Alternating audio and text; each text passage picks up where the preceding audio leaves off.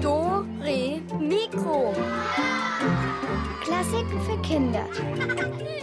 Ein Podcast von BR Klassik.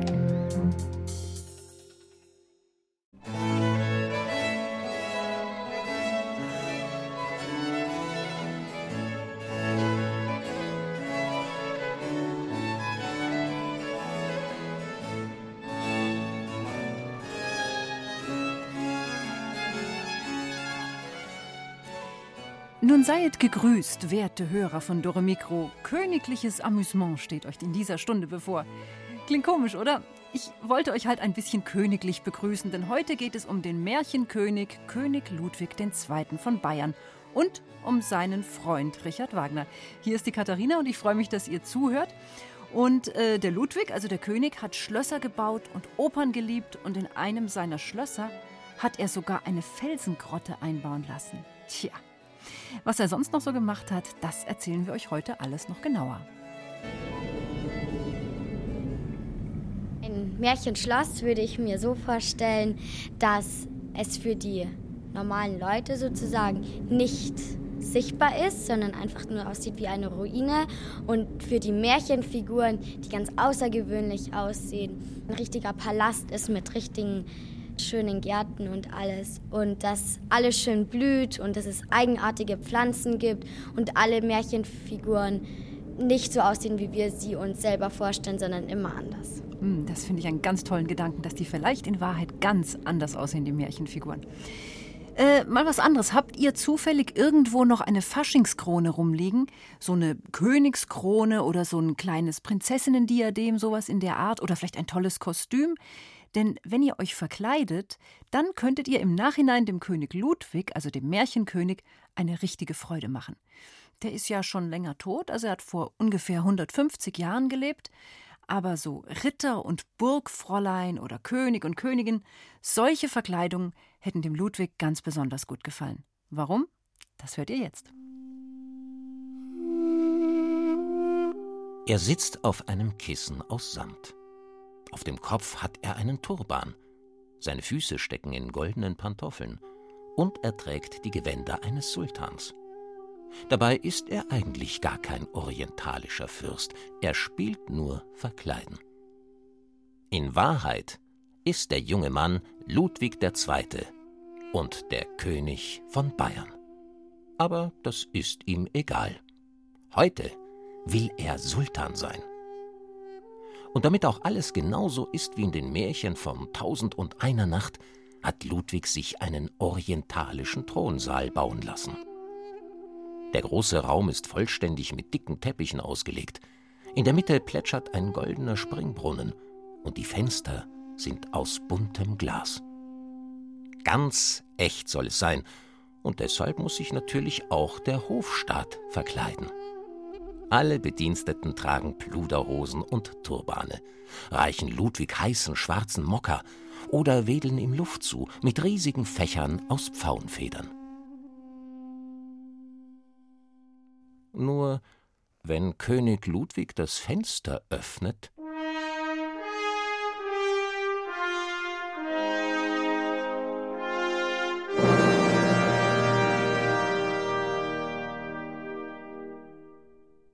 dann sieht er weder Palmen noch Kamele.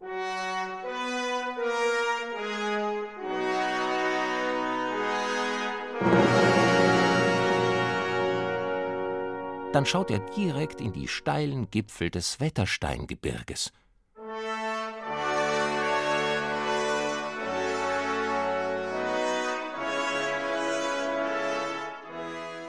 Denn der türkische Palast ist eigentlich nur ein einziges Zimmer. Ein Zimmer in einem großen Holzhaus, das 2000 Meter hoch auf dem Schachenberg liegt. Ja, wenn Ludwig aus der Tür des Schachenhauses hinaustritt, dann ist er wieder Ludwig II., der bayerische König, der eigentlich regieren sollte, der bei wichtigen Entscheidungen dabei sein muss, der sich dem Volk zeigen sollte. Aber Ludwig will nicht. Seit er sich die Macht über Bayern mit seinen Ministern teilen muss, hat er die Lust verloren. Ludwig will Märchen lesen von Rittern und Helden. Nein, mehr noch. Er will selbst ein Ritter sein. Und deshalb lässt er sich ein Ritterschloss bauen, das genauso aussieht, wie er es sich erträumt. Schloss Neuschwanstein. Es steht auf einem Hügel, hat Türmchen und Erker, einen Schlossgraben und eine Zugbrücke.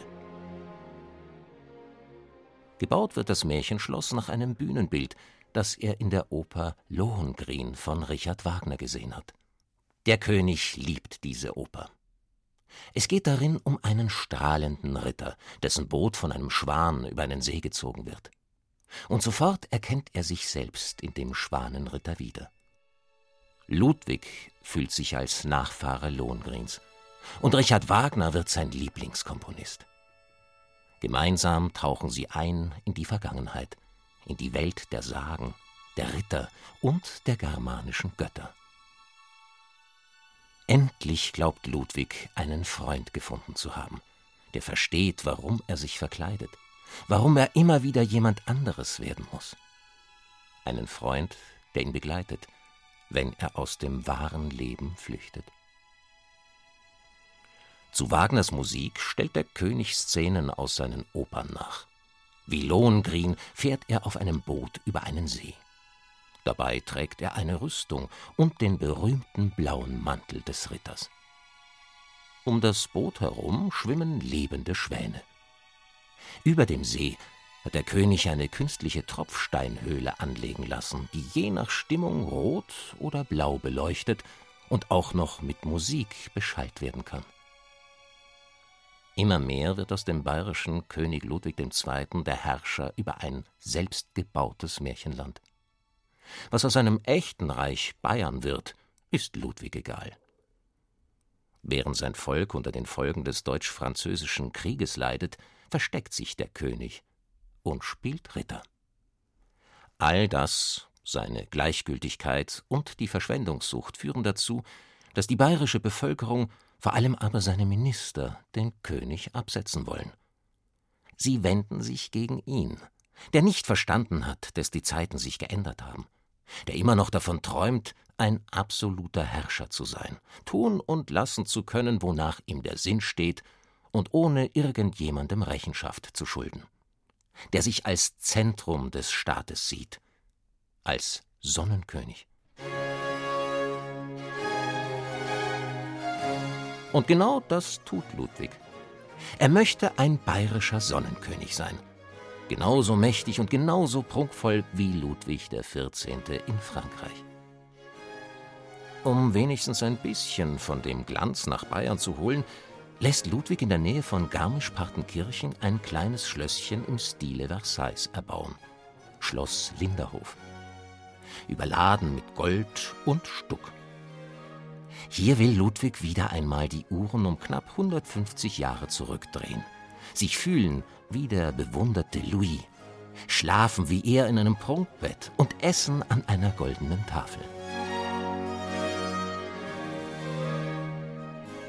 Anders jedoch als beim Sonnenkönig gibt es hier keine großen Bankette. Es gibt keinen Hofstaat, der um seine Gunst wirbt.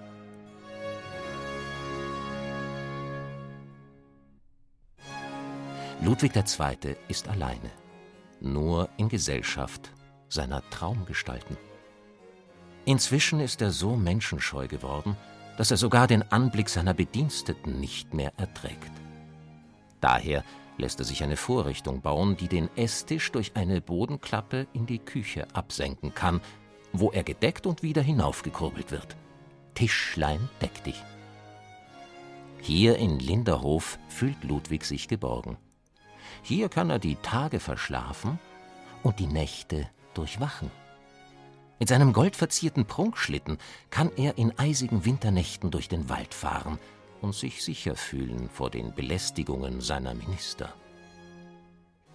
Und noch einmal plant er ein Schloss. Diesmal soll es auf einer Insel mitten im Chiemsee liegen, und wieder soll es werden wie Versailles. Schloss Herrn Chiemsee wird gebaut. Allerdings wird es nie fertiggestellt und Ludwig verbringt nur wenige Tage dort, denn mittlerweile hat die bayerische Regierung einen Weg gefunden, den ungeliebten König loszuwerden.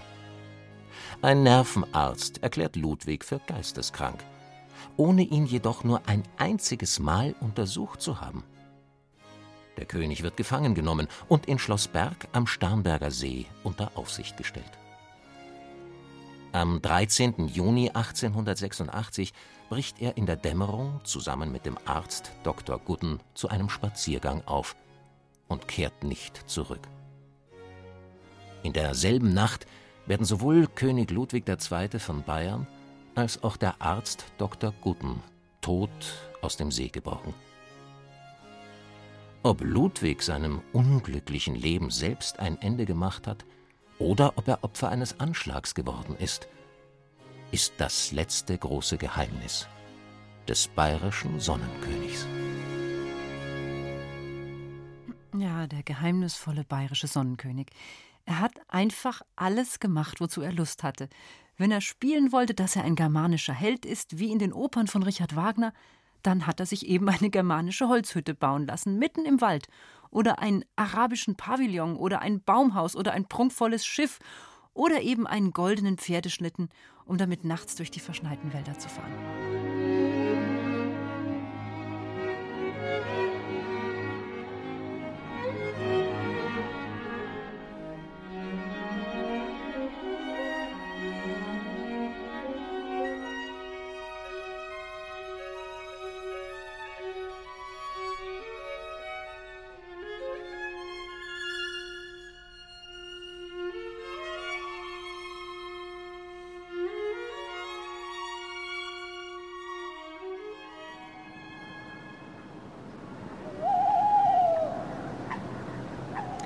Mondlicht und Märchenglanz. Also ich verstehe den Märchenkönig so gut. Ich finde das unglaublich, dass ein Erwachsener einfach so fett durchgespielt hat. Irgendwie fast wie Peter Pan, der einfach nicht erwachsen werden wollte. Nur Ludwig der Märchenkönig, der hat einfach seine ganze Märchenwelt wahr werden lassen. Also ich finde das richtig, richtig schön. Naja, bei so viel königlichem Verkleiden spielen wir gleich auch nochmal eine Lieblingsmusik des bayerischen Märchenkönigs Ludwig, Ludwigs II. Und das ist Musik von Richard Wagner, hier aus der Schwanenoper Lohengrin. Und dabei geht es um einen Ritter, der in einem Kahn fährt, der von einem großen weißen Schwan gezogen wird. Und er hilft denen, die ungerechterweise in Not geraten sind. Und wenn ihr mal die Augen schließt und der Musik zuhört, dann könnt ihr ihn euch vielleicht vorstellen, den Lohengrin wie er im schimmernden Licht und mit golden glänzender Rüstung lautlos in seinem Boot über den See gezogen wird. Und alles ist wunderschön. Der Ritter, der Schwan, die Natur, alles glänzt und schimmert, wie es eben nur im Märchen sein kann.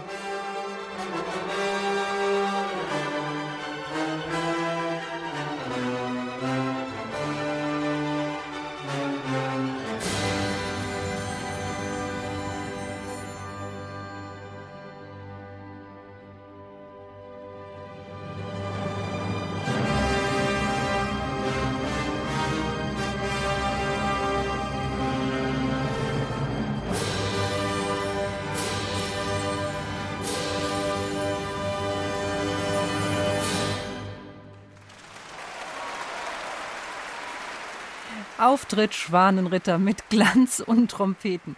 Genau so ist er dann da gewesen, der Lohengrin. Also das Vorspiel aus dem dritten Akt der Oper Lohengrin von Richard Wagner war das. Naja, da kann man doch verstehen, dass der bayerische König Ludwig II. auf diese Musik von Richard Wagner ebenso dermaßen abgefahren ist. Das ist ja wie Filmmusik vom Feinsten, allerdings eben zu einer Zeit, wo an Filme noch überhaupt niemand gedacht hat. Aber wie war denn eigentlich der Komponist Richard Wagner, als er noch ein Kind war? War der vielleicht genauso wie Ludwig? Clemens und Bea erzählen es euch. Also als Kind hat Richard Wagner sehr gerne Theaterstücke mit Puppen gespielt. Zum Beispiel Rittersagen hat er sich ausgedacht, die er dann seinen größeren Schwestern vorgespielt hat. Also Mathe hasste er, aber dafür mochte er Griechisch sehr gern, vor allen Dingen die Heldensagen. Richard Wagner hat gerne die Märchen gelesen. Seine größeren Schwestern haben am Musikunterricht teilgenommen und er hat versucht, immer kräftig mitzumachen und hat mitgesungen. Er konnte sehr schön singen, aber Klavierspielen mochte er überhaupt nicht und auch die Fingerübungen konnte er überhaupt nicht leiden. Er hörte auch früher mit der Schule auf, um dann zu musizieren. Und er spielte ja nicht gut Klavier, aber er konnte sich von Klavierstücken her die Melodien sehr gut merken. Er hat zum Beispiel auch von der 9. Sinfonie von Beethoven, das war sein großes Vorbild, hat er per Hand abgeschrieben, um die Musik zu verstehen. Alle Noten und das sind über 300 Seiten. Und später, als er erwachsen war, hatte er Geldsorgen. Also er hat immer im Luxus gelebt, hat teure Wohnungen gehabt und teure Sachen und hat das eigentlich gar nicht so richtig bezahlen können. Und die Schulden häuften sich beim Schneider und beim Wirt und beim Haus. Und dann sind er und seine Frau weggezogen nach Paris. Und dort lebten sie in so einem ganz alten, verschimmelten Haus auch. Und zum Schluss musste er sogar seine Eheringe verkaufen, dass sie noch was hatten. Aber dann, viel später, hat Ludwig II., der Märchenkönig Ludwig, hat Schwäne geliebt und so und hat sich die Oper Lohengrin angesehen. Und daraufhin hat er Wagner, als er dann König war, hat er Wagner zu sich bestellt, damit er dort für ihn komponierte in München. Dem Märchenkönig gefiel seine Musik. Tja, so oder so ähnlich war er, also der berühmte Richard Wagner, dem so wunderschöne Melodien eingefallen sind und der eben eine große Schwäche für Märchen und Sagen hatte. Ja, wenn es euch eventuell genauso geht und ihr unseren sagenhaften Preis heute gewinnen wollt, und zwar sage ich euch gleich mal, was das ist. Das ist nämlich ein Schaukasten aus Karton mit einem Schloss von Ludwig II. drin. Da kann man dann so reinschauen und den Kasten so aufstellen. Das ist fast wie eine Postkarte mit aufgeklapptem Bild. Ja, also wenn ihr das wollt, dann solltet ihr euch bereit machen und auch ein bisschen mit Richard Wagner auskennen, ein kleines bisschen. Und ich, ach, ich sag jetzt einfach, machen wir sie auf. Unsere Rätselkiste! Jetzt kommt Richard Wagner selbst zu Wort. Es geht zunächst um die Zeit, wo Wagner sowas von gar kein Geld hatte. Er hatte zwar einen guten Musikerjob, sogar Musikdirektor war er, aber er hat einfach so viel Geld ausgegeben, dass er plötzlich gar nichts mehr hatte. Ähm, dann, ja, es war halt so, er hat sich ja Geld von verschiedenen Leuten geliehen und ähm, weil er es halt nicht zurückzahlen konnte, hat er sich überlegt, dass er einfach die Biege macht, dass er abhaut, bei Nacht und Nebel zusammen mit seiner Frau Minna verschwindet. Und ein bisschen was hat er natürlich trotzdem einpacken müssen. Und ihr hört jetzt mal ganz genau zu und dann hoffe ich, dass ihr mir gleich mindestens drei Dinge nennen könnt, die er mitnimmt auf seine Flucht.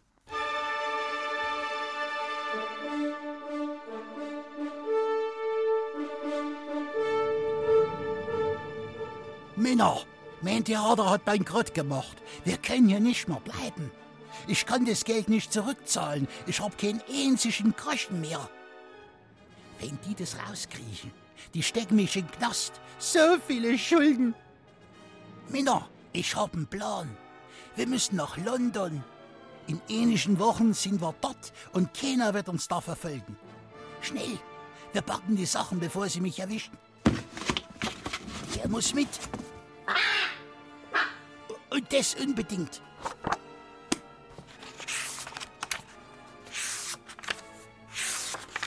Und das auch.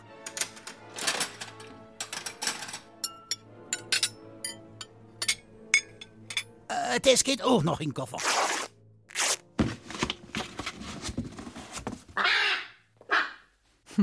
Was der so alles einpackt, der Richard Wagner. Wenn ihr es erkannt habt, dann könnt ihr mich jetzt anrufen unter 0800 80 80 303.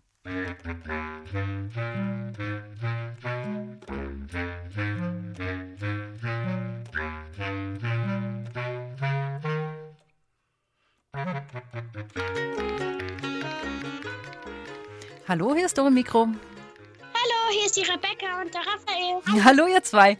Von wo aus ruft ihr uns an? von Günzburg. Ah, schön.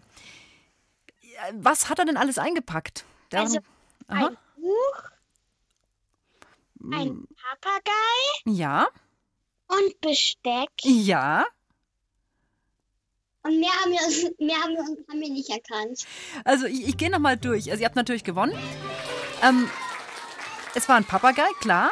Bücher, äh, Besteck war noch dabei. Und dann das, was da so gerissen ist, das waren Stoffe oder so. Irgendwie sowas. Kleiderstoffe vielleicht. Dann noch zwei Tassen und zwei Teller. Also Geschirr, ge, ja, Geschirrgeklapper. Ja, vollkommen richtig gelöst. Wie geht's euch denn mit dem Märchenkönig? Gefällt der euch oder was denkt ihr so, wie der war? Findet ihr den gut? Also ich Ja. finde ihn toll, Ja. Und was besonders? dass, dass der einfach so, so tolle Schlösser alles gebaut hat. Und dass er einfach gemacht hat, was er wollte. Ich finde das auch. Also mir geht es jedes Mal so, dass ich das unglaublich finde. Der hat so eine Idee gehabt und der konnte dann einfach sagen, jetzt baue ich mir ein Schloss.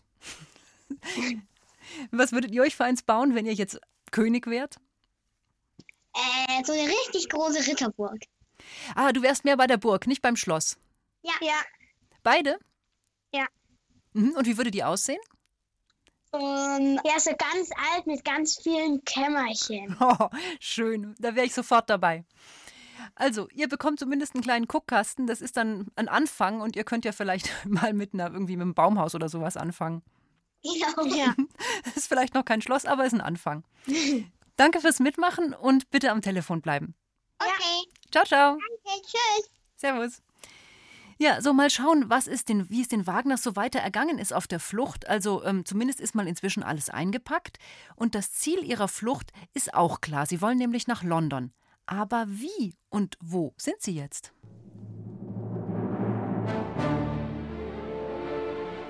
Männer, gib mir den Koffer, der ist schwer.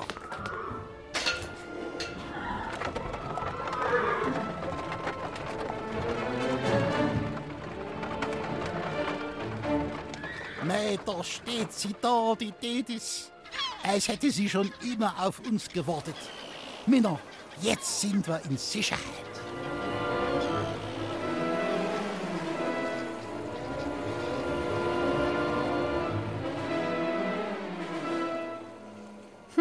Wo ist Richard Wagner gerade mit seiner Frau? Und bitte, wer ist Tethys? Hm, wenn ihr eine Idee habt, dann her damit 0800 8080303.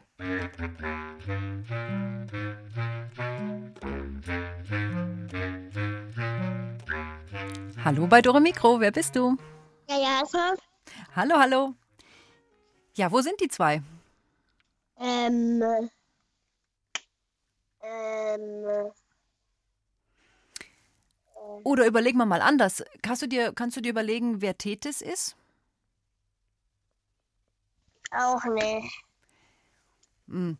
Also es ist halt so, ähm, ähm, es waren ja so ein bisschen Wasser und die wollen ja nach London. Und ähm, da konnte man ja nicht einfach in ein Flugzeug steigen, sondern da musste man dann irgendwie anders hinkommen. Mit einer Kutsche?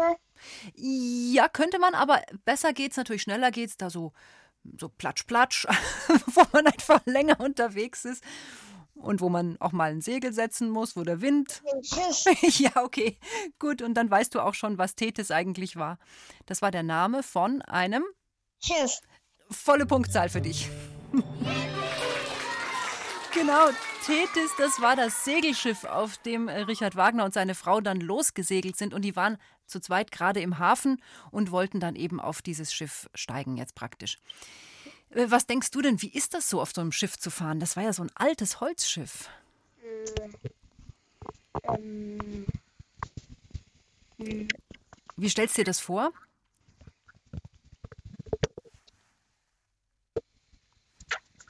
Ja. Naja, also ich stelle es mir auf jeden Fall so vor, dass das ganz schön schwankt und dass einem da ganz ordentlich schlecht werden kann, wenn man auf so einem Schiff unterwegs ist. Das ist dann auch passiert. Aber wir hören jetzt gleich mal alle zusammen weiter. Du hast auf jeden Fall einen Guckkasten gewonnen und bleibst bitte noch am Telefon. Okay? okay. Tschüss. Tschüss, mach's gut. Ja, so eine Flucht ist natürlich ein ziemlicher Stress. Und jetzt dreht auch noch Gecko durch der Papagei. Plötzlich fängt der alte Vogel zu singen an. Ja, was singt er denn da? Männer, gleich werden die Segel gehisst. Auf Meer da draußen wird uns niemand finden.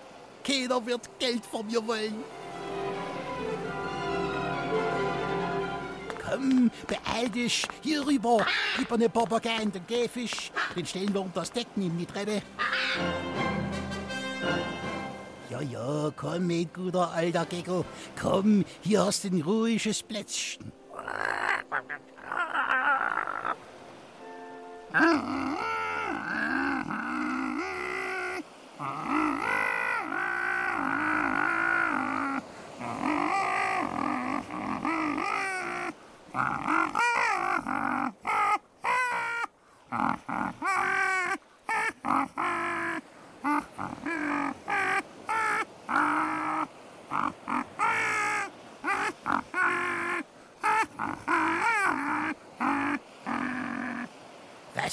Du Minna, mit dem Vogel stimmt was nicht. Hast du ihm das beigebracht?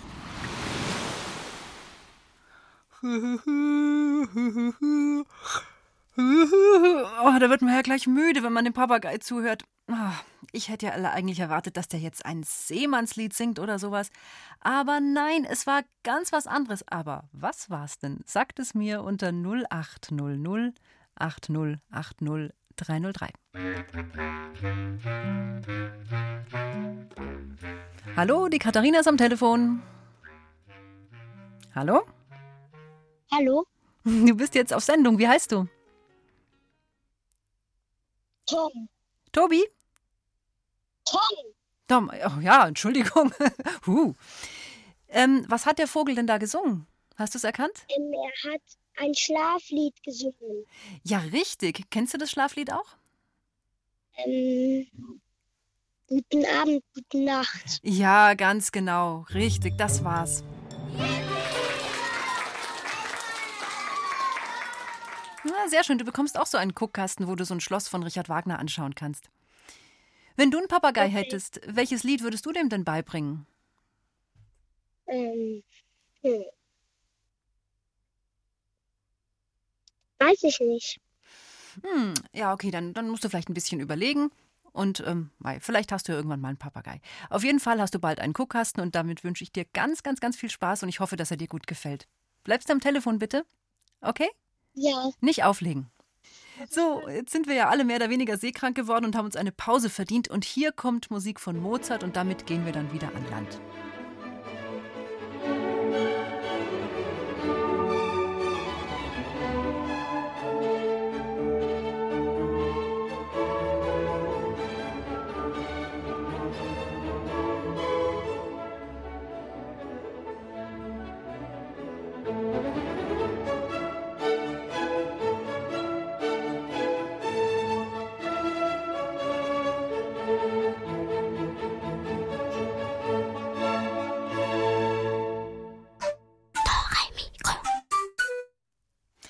Helden, Geister, Fabelwesen, wunderbare Schlösser, alles, was irgendwie märchenhaft war, das war eben Thema zwischen dem bayerischen König Ludwig II. und seinem Freund, dem Komponisten Richard Wagner. Da sind sie beide richtig drauf abgefahren. Und ganz klar, natürlich wäre ihnen eine echte Fee, also eine leibhaftige Fee, die wäre ihnen bestimmt sehr sympathisch gewesen. Wobei, wenn ich es mir recht überlege, wer weiß, wie richtig feenhaft die Fee Jodelinde eigentlich wirklich ist. In der Rue de la Comtesse in Paris, in einer kleinen, engen Zwei-Zimmer-Wohnung im dritten Stock mit einem winzigen Balkon, lebte eine Fee. Sie hieß Jodelinde und sah nicht unbedingt aus, wie man sich eine Fee vorstellt. Sie war klein und etwas dick, hatte lange braune Haare und trug am liebsten Jeans. Insgesamt war sie eine sehr moderne Fee und konnte vor allem überhaupt nicht zaubern. Wie alle Feen aber liebte sie ganz besonders die Musik. Und darum ist es nicht verwunderlich, dass sie aufmerksam beobachtete, wie ein kleiner Junge mit einem Geigenkasten in der Hand in die Wohnung unter ihr zog.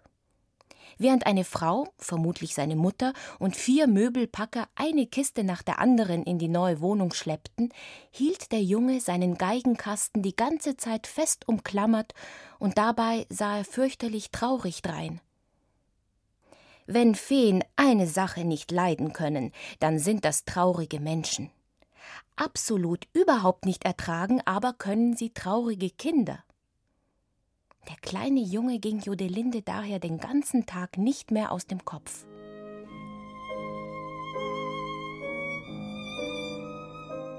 Als es Abend wurde, stellte sie sich, wie jeden Abend, mit einer Tasse Kräutertee auf ihren winzigen Balkon.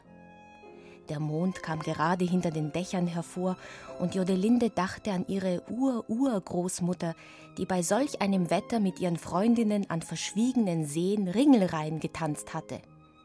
Ach, und sie selbst konnte überhaupt nicht tanzen. Da hörte sie, wie das Fenster unter ihr aufging. Der kleine Junge streckte den Kopf heraus und stellte den Geigenkasten neben sich auf die Fensterbank. Zärtlich strich er über den Deckel, dann klappte er ihn vorsichtig zurück. Da sah Jodelinde, dass der Geigenkasten leer war. Wie alle Feen konnte Jodelinde Wünsche lesen. Hatte jemand einen geheimen Wunsch, dann brauchte Jodelinde ihn nur anzusehen und sie wusste Bescheid. Was wünschte sich also der kleine Junge? Er wünschte sich nichts mehr, als Geige spielen zu können. Aber alles, was er hatte, war ein leerer Kasten. Er hatte ihn im Sperrmüll gefunden. Jodelinde seufzte tief und ärgerte sich gewaltig, dass sie so modern geworden war und keine Wünsche mehr erfüllen konnte. Am nächsten Tag ging sie jedoch in ein Musikgeschäft und kaufte eine kleine Violine. Heimlich wollte sie sie dem Jungen in den Geigenkasten legen. Sie wartete, bis es Nacht wurde. Gegen zwölf Uhr wurde es ganz ruhig in der Wohnung im zweiten Stock. Ah, wie dumm, dass ich nicht mehr fliegen kann wie meine Ur-Urgroßmutter, murmelte Jodelinde, kletterte auf die Balkonbrüstung und hängte sich schwerfällig an die Regenrinne. Auf den Rücken hatte sie sich die kleine Geige gespannt. Langsam rutschte die Fee an der rostigen Rinne entlang, bis ihr linker Fuß das Fensterbrett der Wohnung unter sich spürte. Schließlich stellte sie sich keuchend mit beiden Füßen darauf und schob das Fenster nach oben. Dabei wäre sie beinahe zu weit nach hinten gekippt und heruntergefallen. Leise fluchend zwängte sie sich durch das Fenster. Hinten in einer dunklen Ecke sah sie ein Bett stehen. Da musste der Junge drin liegen. Wo aber war der Geigenkasten? Jodelinde setzte sich kurz auf das Fensterbrett und ließ die Beine baumeln. Dann schwang sie sich in die Wohnung. Dabei blieb sie aber mit einem Bein im Vorhang hängen, der samt Vorhangstange mit lautem Krachen herunterflog. Jodelinde stieß einen Schrei aus, geriet ins Schwanken und flog der Länge nach auf den Boden, mit der Nase voran. Sofort war Licht im Zimmer. Der kleine Junge saß aufrecht in seinem Bett und starrte auf Jodelinde, die sich mehrmals verfluchend aufzurappeln versuchte. Sie fühlte sich wie die dümmste Fee auf der ganzen Welt. Wenn das ihre Ur-Urgroßmutter gesehen hätte. Entschuldigung, sagte sie kläglich. Ich bin eine schlechte Fee. Ich meine, ich kann eigentlich gar nichts und mit diesen Worten brach sie in Tränen aus. Der Junge kletterte aus seinem Bett und hob vorsichtig die Geige auf.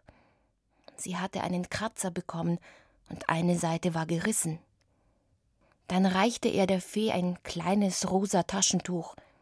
Jodelinde schneuzte dankbar. Kannst du denn überhaupt spielen? fragte sie. Der Junge schüttelte den Kopf.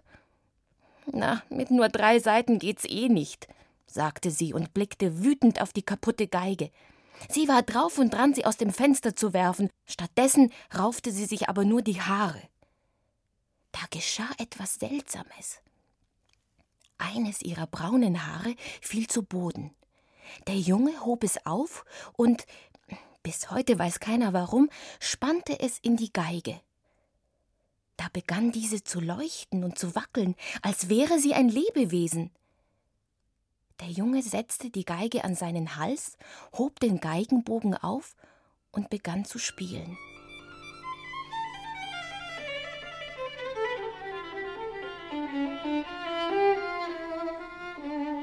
Er spielte so wunderbar, dass Jodelinde meinte, ihr Herz müsste zerspringen vor Freude.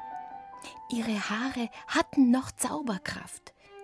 Und wie jeder weiß, macht eine Violine mit einem Feenhaar als Saite die schönste Musik der Welt. Seit diesem Tag hört man jeden Abend in der Rue de la Comtesse in Paris Geigenmusik. Und wenn man bei der Nummer 24 in das Fenster im zweiten Stock blickt, dann sieht man da einen kleinen Jungen, der spielt und lächelt.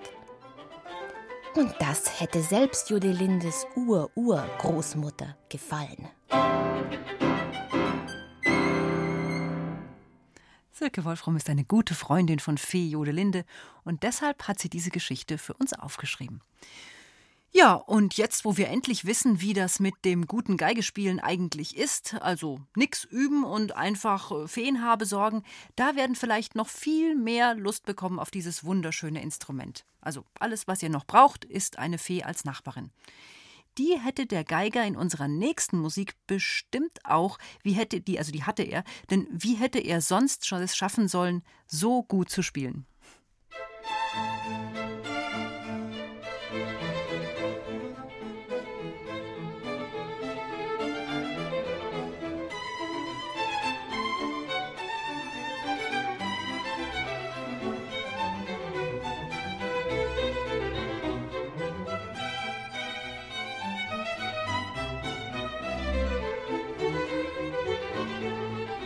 Wunderschöne Geigenmusik von Johann Sebastian Bach. Und für alle, die keine Fee mit zauberhaftem Feenhaar auftreiben können, bleibt halt doch nur üben, üben, üben. Aber ganz ehrlich, ich finde, es lohnt sich. Und damit sage ich für heute Ciao. Ich habe mir gerade vorgenommen, dass ich daheim mal prüfe, ob meine Haare vielleicht auch irgendwelche Zauberkräfte haben. Wer weiß, vielleicht bin ich am Ende eine Fee und weiß es gar nicht. Oder vielleicht ihr? Na, wenn ja, dann berichtet mir dringend darüber. Nächste Woche vielleicht, denn nächste Woche sind wir auch wieder für euch am Start mit einem Ferienprogramm, wo es um wunderbare Tiere und um König Artus geht. Ich freue mich drauf. Macht's gut, eure Katharina.